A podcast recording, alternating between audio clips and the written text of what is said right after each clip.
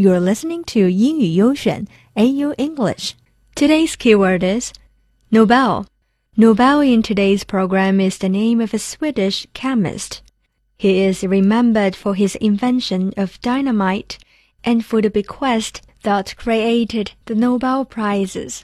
诺贝尔 Nobel Prize 诺贝尔奖 Here is an example. Chinese scientist Tu Youyou wins the 2015 Nobel Prize in Medicine. 提到诺贝尔奖，想必大家最近都有所耳闻。上一期呢，我们提到过，我天朝药学家屠呦呦获得了诺贝尔奖，鼓掌祝贺。But do you know what exactly is the Nobel Prize and who is Nobel？今天呢，我们就一起来聊聊诺贝尔奖的前世今生。First of all, Nobel was a man. 他是化学家、工程师、发明家，更是一位有钱的化学家、工程师和发明家。他才是真正的霸道总裁呀！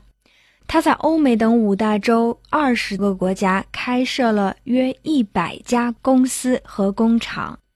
He can speak fluently English, French, German, Russian, and other languages. He traveled and studied in Sweden, Russia, the United States, and France when he was young. 作为霸道总裁的标配，女朋友人家是不缺的，但他一生未娶，三段爱情，一个早逝，一个无缘，一个负心，说来也是心酸。但是霸道总裁爷爷的事业那是如日中天、蒸蒸日上的。在他三百五十五项的专利发明中，最有名气的就是炸药了。准确的来说呢，是硝化甘油炸药。He was the inventor of dynamite。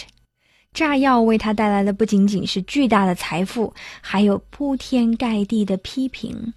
在他的弟弟死于一场爆炸事故之后呢，一篇法国报纸这样写道：“Dr. Alfred Nobel, who became rich。” by finding ways to kill more people faster than ever before, died yesterday. 这让诺贝尔感慨良多。 Alfred was disappointed with what he read and concerned with how he would be remembered.